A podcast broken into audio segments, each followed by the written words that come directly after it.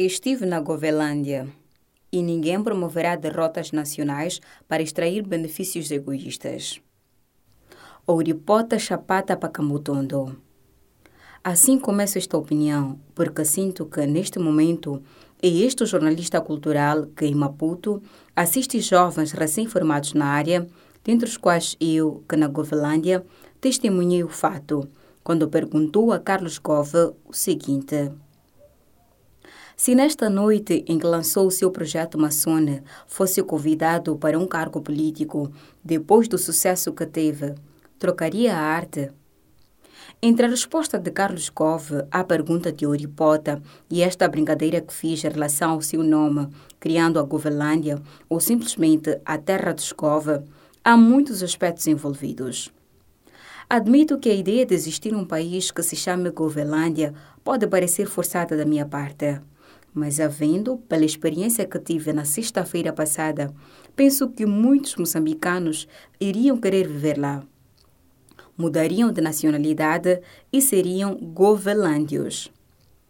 Em jeito de quem quase rejeita a petição que corporiza na pergunta de Pota, Gove explicou que os poucos artistas que conheci que trocaram a arte por cargos políticos acabaram arruinados reduzidos a algo muito inferior do que são ou podiam ser na atividade artística.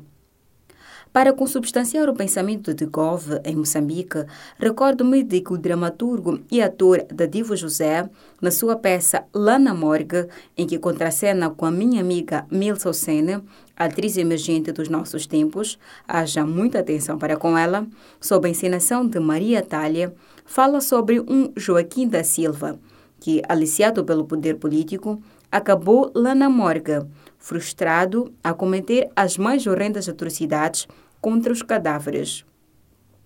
Por vezes dizem profanava-os. Mas esse exemplo mau não deve ser sublimado sob a pena de se frear no país a existência de governantes que sejam artistas. Aliás, no início da República Popular de Moçambique, já tivemos o escritor Luiz Bernardo Ronhuana como ministro da Cultura. Nesse tempo, pelo que se reporta, a vida era uma maravilha. Os criadores não minguavam como acontece hoje. Diferentemente do sistema, esclareça-se que esse escritor não se deixou corromper pelo regime. No Brasil, o pai da cantora e atriz Preta Gil foi governante da época de Lula da Silva. Não sei o que se passa com ele agora, porque não tenho acompanhado muito a política. Mas essa personalidade é um dos músicos célebres que se tem naquele imenso torrão da América Latina. Nesta época de Dilma Rousseff, um dos maiores humoristas que esse mundo conhece, Tiririca, encontra-se no parlamento brasileiro e continua artista intacto e incorruptível, defendendo quem o colocou no poder, o povo brasileiro. Sei também que o ator austríaco Arnold Schwarzenegger, ou simplesmente Comando, cujos filmes, um dos quais O Exterminador Implacável, o qual, apesar de que eu não prezo a violência, não tinha como crescer sem ver, também foi um governante nos Estados Unidos da América, na Califórnia. É verdade que trabalhou num regime que a humanidade não fez muito esforço para esquecer, o de George W. Bush. Mas em Angola ainda se tem em mente o nome do poeta Agostinho Neto, o fundador daquela nação. Acredito que, se fosse vivo, Neto continuaria a lutar pelo povo angolano como fez durante o colonialismo. Não sei o que é que se passa com o poeta Armando Arthur. É muito esforçado, trabalha muito mas contra os problemas principais da classe artística não há soluções concretas, encontradas e materializadas. Talvez o tempo seja miúdo, por isso escuso-me de comentar. Eu estive na Covelândia, um estado cujo líder é o baixista moçambicano Carlos Cove. Por isso, estimados leitores, posso vos assegurar que lá a vida é muito melhor. Os jovens todos são incluídos nos programas de governação, têm oportunidades de trabalho, vão à escola e têm norte na vida. Lá a criminalidade e a prostituição não são um recurso, porque as pessoas todas estimam o seu presidente, que é um líder.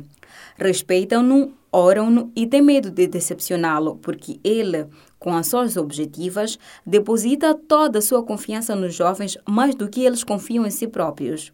Não faz de uns filhos e outros enteados, e isso inspira-lhes.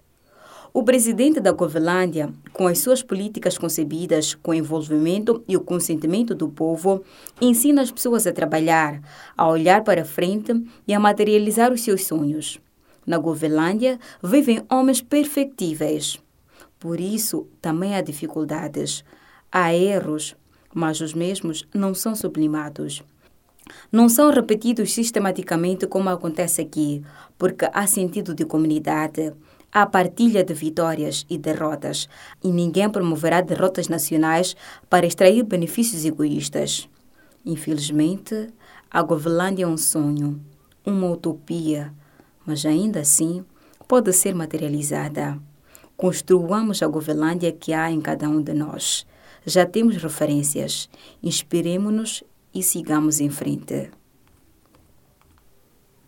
Estive na Govelândia, de Inocêncio Albino. Uma produção Mbenga Podcast. Edição e masterização Estúdio Sanatório 404. Visite o site www.mbengamz.wordpress.com. Subscreva o podcast Ponto Crônico e passe a receber os nossos conteúdos. Mbenga Artes e Reflexões.